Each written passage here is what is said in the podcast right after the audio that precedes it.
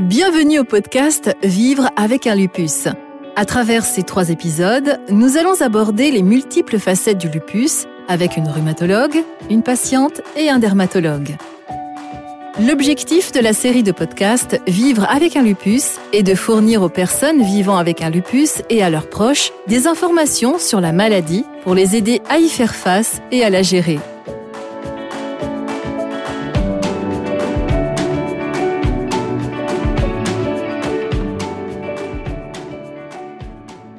Le diagnostic de lupus apporte beaucoup de changements dans la vie. Certaines personnes sont soulagées d'avoir enfin un diagnostic pour expliquer leurs symptômes. En même temps, cela signifie qu'elles doivent désormais vivre avec une maladie chronique, car le lupus ne disparaît pas et ne guérit pas.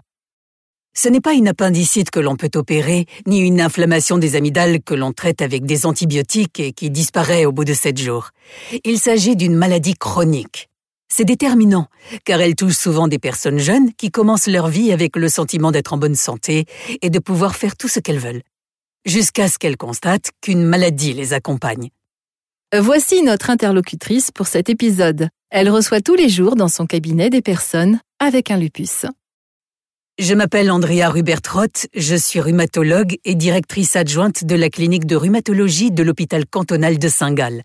Nous y traitons des personnes atteintes de maladies inflammatoires, des personnes avec lupus, et avons probablement l'une des plus grandes cliniques de lupus de Suisse. Et bien entendu, nous traitons aussi les personnes qui souffrent de maladies non inflammatoires. Le lupus touche principalement des femmes jeunes, entre 20 et 30 ans. Elles consultent souvent leur médecin de famille parce qu'elles souffrent de douleurs articulaires et de sensibilité au soleil. Après l'orientation vers des spécialistes, plusieurs examens sont dans un premier temps réalisés. Les patients sont examinés cliniquement. On les interroge sur leurs symptômes et leurs médicaments. La prise d'hormones est un thème très important. L'exposition au soleil est un thème important. Ensuite, des examens spéciaux sont effectués en laboratoire pour constater s'il s'agit d'un lupus. C'est la toute première question que nous nous posons. La deuxième question importante consiste à déterminer si des organes sont touchés, par exemple les reins. On procède à des examens d'urine pour détecter la présence de protéines et de globules rouges. C'est le programme que nous suivons au début, car il est important pour le traitement de déterminer le niveau d'activité de la maladie, les symptômes du patient et si des organes importants sont touchés. L'objectif est de leur administrer un traitement adéquat. Les traitements du lupus sont très individuels. Lorsque les personnes avec un lupus ont peu de symptômes, il est fréquent d'attendre et d'observer l'évolution de la maladie. Si les symptômes sont plus prononcés, en revanche, on commence le traitement médicamenteux. Le plus souvent, lorsqu'un patient a besoin d'un traitement, il s'agit de cortisone, c'est-à-dire de prednisone. C'est un glucocorticoïde synthétique, de la cortisone synthétique, dont l'objectif est de maîtriser le plus rapidement possible cette inflammation auto-immune afin que le patient aille mieux, pour soulager les symptômes comme les douleurs articulaires par exemple, ou pour faire disparaître une éruption cutanée. C'est ce à quoi on pourrait généralement s'attendre dans cette situation. Pour ceux qui pensent, mais la cortisone a tellement d'effets indésirables, le docteur Rupert Roth a plusieurs explications. L'objectif du traitement est bien entendu de faire en sorte que le patient ait le moins de symptômes possible, et ce, le plus rapidement possible, et si possible, sans cortisone. Cela signifie que si nous utilisons volontiers la cortisone au début, parce qu'elle agit rapidement et de manière fiable pour soulager les symptômes des patientes et des patients, la cortisone reste un médicament qui s'accompagne justement d'effets indésirables à la longue. Si je devais aller sur une île déserte, j'emporterais toujours de la cortisone avec moi. Mais ce n'est pas un médicament qu'on utilise pendant de longues années chez des patients jeunes. Les médicaments contre le paludisme sont souvent un traitement alternatif envisageable. Il existe différentes préparations qui agissent souvent contre les troubles cutanés, qui agissent contre l'hypersensibilité au soleil, qui agissent contre les douleurs articulaires. Ces médicaments contre le paludisme ont souvent une influence positive sur l'évolution du lupus. C'est pourquoi on les prescrit souvent au début ou en combinaison. Il existe également d'autres possibilités. Si cela ne suffit pas au niveau des effets ou si le médicament n'est pas bien supporté, on prescrit des médicaments qui inhibent le système immunitaire et qu'on appelle immunosuppresseurs. Une autre bonne nouvelle pour les patients avec un lupus, surtout les jeunes qui se demandent est-ce que je dois vraiment prendre ce médicament toute ma vie? Et qu'il existe des médicaments biologiques que l'on peut prendre seul ou combiner avec l'un de ces médicaments immunosuppresseurs. Nous aborderons ces médicaments biologiques plus en détail ultérieurement. Il s'agit de traitements dits ciblés. Cela signifie qu'ils n'agissent pas sur tout l'organisme, mais seulement là où c'est nécessaire. Le lupus est une maladie auto-immune. Cela signifie que le système immunitaire attaque des cellules saines de l'organisme et déclenche ainsi une réaction inflammatoire. Ce sont les anticorps qui s'attaquent au noyau cellulaire. Et c'est justement dans ce processus qu'interviennent les traitements ciblés. Le docteur Rupert Roth explique le principe plus en détail. Les anticorps sont des protéines, et ces protéines sont de toute façon produites par l'organisme. Si un virus ou une bactérie, par exemple, ou encore un microbe s'introduit dans le corps, c'est l'une des possibilités dont dispose l'organisme pour se défendre. Dans le cas du lupus, nous utilisons également les anticorps pour diagnostiquer la maladie. On sait désormais beaucoup de choses sur les raisons de ce dérèglement, de cette évolution de cette réaction auto-immune. Dans le cadre de ces découvertes, on a identifié certains messagers, certaines structures au sein du système immunitaire que l'on peut neutraliser de manière ciblée grâce aux anticorps, car ceux-ci sont très spécifiques. C'est le principe thérapeutique d'un traitement aux anticorps. Ces traitements agissent donc de manière très ciblée contre ces processus dans l'organisme. Leur administration n'est toutefois pas si simple. Si vous pensez ce traitement est une bonne chose, prescrivez-le-moi et je le prendrai trois fois par jour, ce n'est pas comme cela que ça fonctionne. Il s'agit de protéines, ce qui signifie qu'il faut les injecter, soit par voie veineuse, c'est-à-dire directement dans le sang, soit par voie sous-cutanée dans les graisses situées sous la peau.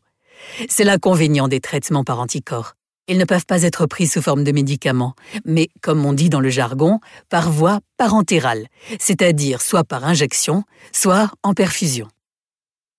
Le docteur Rupert Roth considère toutefois ces thérapies comme un progrès dans le traitement des personnes avec un lupus. Je pense qu'il s'agit de traitements très intéressants et très bien tolérés. Il s'agit également de traitements récents qui ont permis de montrer que chez les patients chez qui le lupus est détectable dans le sang, les chances de réussite sont grandes. Maintenant, il faut avouer que ces médicaments sont plus chers que les autres. C'est aussi la raison pour laquelle on ne les utilise pas tout de suite chez toutes les personnes avec un lupus. On commence par regarder comment ces personnes réagissent aux autres médicaments, qui sont tous de très bons médicaments éprouvés. Mais il arrive qu'on n'atteigne pas un contrôle suffisant des symptômes avec ces médicaments, ou qu'on n'arrive pas à arrêter la cortisone, deux objectifs de traitement que nous avons. Pour les patients qui ne réagissent pas ou plus aux médicaments classiques, les nouveaux traitements sont donc une bonne alternative. Ils sont bien tolérés et ont de grandes chances de succès. N'hésite pas à écouter le deuxième épisode de cette série. Ivana, qui a un lupus, nous parle dans cet épisode de ses expériences avec ces traitements. Le docteur Rupert Roth souligne toutefois que les médicaments doivent toujours être adaptés à chaque individu et que cela demande parfois de la patience.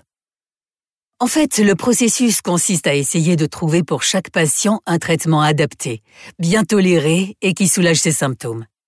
On ne peut pas donner de garantie à 100% du type c'est le médicament le plus récent qui va t'aider dans tous les cas. Et je crois qu'il faut être suffisamment honnête avec les patients et leur dire ce qu'on considère comme un délai réaliste. Comme je l'ai déjà dit, si un traitement ne sert à rien pour un patient, il n'est pas nécessaire de le poursuivre éternellement. Ce sont selon moi les choses dont on doit parler. Je pense que trois ou quatre mois sont un bon délai pour voir si les choses évoluent dans le bon sens. Si les patients remarquent une amélioration pendant cette période, il y a de fortes chances pour que les symptômes continuent de s'améliorer au fil du temps. C'est pourquoi des examens de contrôle réguliers sont essentiels. Les valeurs sanguines, l'urine, la fonction pulmonaire et la fonction cardiaque sont régulièrement contrôlées et le traitement est adapté si besoin. Bien entendu, l'objectif de ces examens ou des analyses en laboratoire, ou des deux, est de déterminer si la maladie est suffisamment sous contrôle on essaie de la maîtriser avec le traitement le moins lourd possible. Lorsqu'on s'aperçoit que des organes importants sont touchés, que la maladie n'est pas suffisamment sous contrôle, on le remarque par exemple au fait que le patient a régulièrement besoin de cortisone, on doit alors adapter le traitement. Tout dépend de la tolérance des organes restants, des valeurs hépatiques, du bilan sanguin, de la fonction rénale ou de la situation de vie du patient. Une jeune femme souhaite-t-elle être enceinte, oui ou non? Il faut en tenir compte pour choisir quel médicament on peut recommander dans une telle situation. De manière générale, le docteur Rupert Roth juge très positive l'évolution des traitements au cours des dernières années. Si je considère aujourd'hui ce que nous avons à notre disposition en termes de médicaments, nous sommes dans une situation bien meilleure qu'il y a 5, 10 ou même 20 ans. Des diagnostics plus précoces, de meilleures possibilités de contrôle, des médicaments meilleurs et mieux tolérés sont les outils qui nous permettent actuellement d'envisager l'avenir. Bien entendu, de nouveaux traitements continuent d'être développés. Il existe de nouvelles approches thérapeutiques, notamment pour les patients avec un lupus grave, ce qui existe aussi, ne nous voilons pas la face, chez qui des organes vitaux sont touchés, les reins par exemple, et où les médicaments actuels sont insuffisants. Là aussi, les nouveaux traitements sont en cours de développement, ce qui m'amène à penser que nous pouvons espérer beaucoup de bonnes choses pour nos patients avec un lupus à l'avenir. Et bien qu'elle soit convaincue qu'il faut informer le patient, le docteur Rupert Roth met en garde contre tout ce qui est publié sur Internet. Le gros risque consiste à s'informer sur une maladie sur Internet. On y trouve tout et n'importe quoi. Il y est question de participation cérébrale sévère, de thrombose et de problèmes rénaux et j'en passe. Et je crois que cela peut faire peur aux patients. Aujourd'hui, nous sommes en mesure de diagnostiquer ces maladies à un stade beaucoup plus précoce, de beaucoup mieux les traiter, et les évolutions graves de la maladie sont plus rares qu'autrefois. C'est une bonne nouvelle en soi. Le lupus est une maladie chronique qui s'accompagne également d'échecs réguliers. Il est donc d'autant plus réjouissant de faire état de tels progrès. Outre les traitements médicamenteux, il existe également toute une série de choses que les personnes avec un lupus peuvent influencer. Faire attention aux préparations hormonales, c'est-à-dire aux contraceptifs, c'est important. Un progestatif faiblement dosé est souvent recommandé aux jeunes patientes. Il doit toutefois être pris avec précision. Une patiente avec un lupus actif ne doit pas tomber enceinte. Plus la période d'inactivité est longue avant la grossesse, par exemple, mieux c'est pour la suite de la grossesse. La patiente ne doit pas fumer, car on sait également que cela a une influence négative. Elle doit faire attention au soleil, les dernières semaines ont été plutôt ensoleillées. Dans cette situation, je recommande aux patientes avec un lupus de porter un grand chapeau et d'utiliser une protection solaire avec un indice 30 ou 50. Ce sont les mesures recommandées. L'alimentation est également un aspect sur lequel on peut avoir une grande influence. L'alimentation est toujours un sujet important. On pourrait en parler longuement. Il existe des livres sur une nourriture appropriée lorsqu'on souffre d'une maladie rhumatismale. Pour résumer, il s'agit d'une nourriture méditerranéenne, c'est-à-dire riche en fruits, en légumes, en vitamines et en poissons, avec peu de viande. Il y a toute une série de choses que l'on peut faire et on conseille aux patients d'essayer ce qui leur convient. Pour certaines personnes avec un lupus ayant un système immunitaire affaibli, les vaccins sont un sujet important. De manière générale, nous recommandons aux patients qui utilisent longtemps des préparations à base de cortisone ou des médicaments qui inhibent le système immunitaire d'avoir une bonne protection vaccinale. La protection vaccinale entraîne le système immunitaire. C'est vrai pour la grippe comme pour le Covid. Ce sont des vaccins que nous recommanderions à nos patients. On peut vacciner contre les pneumocoques, qui sont les agents pathogènes de la pneumonie, pour de nombreux autres vaccins, par exemple lorsqu'on voyage, je consulterai toujours un spécialiste. J'en parlerai aussi bien avec un rhumatologue qu'avec un infectiologue. Une fois j'ai vu en consultation un patient qui était très abattu. Je me suis demandé ce qu'il avait. Il n'allait pas bien du tout. Il s'était fait vacciner contre dix maladies différentes le même jour. Et je crois que c'était un peu beaucoup malgré tout. Il faut une juste mesure, être raisonnable. Il s'agit enfin de trouver un moyen de gérer la maladie et ses propres réserves. Autogérer ma maladie signifie avant tout vivre avec et réussir à trouver ce qui me fait du bien et ce qui ne me fait pas du bien. Où est-ce que je peux puiser des forces, mobiliser mes réserves et surtout doser mes efforts? C'est important, je crois. Il doit être clair qu'on ne peut pas tout influencer. Lorsqu'une jeune maman s'occupe de trois enfants en bas âge, doser ses efforts sera difficile, car son environnement la met à rude épreuve. Mais je crois qu'il est judicieux qu'elle ait conscience du fait que les forces dont elle dispose avec la maladie ne sont pas comparables à celles d'une amie du même âge, sans maladie, qui peut mieux résister et se donner à fond. Je crois qu'il faut l'accepter. vivre avec la maladie et trouver ce qu'elle peut faire, ce qu'elle peut oser, y compris sur le plan professionnel par exemple, je crois que c'est très important. Et bien sûr, identifier ses ressources, savoir ce qui l'aide à récupérer. Pour finir, nous avons demandé au docteur Rupert Roth ce qu'elle souhaite conseiller aux personnes avec un lupus. Sa réponse a fusé. Gardez l'espoir, quoi qu'il arrive. Ne surtout pas mettre la tête dans le sable et penser qu'on ne peut rien faire.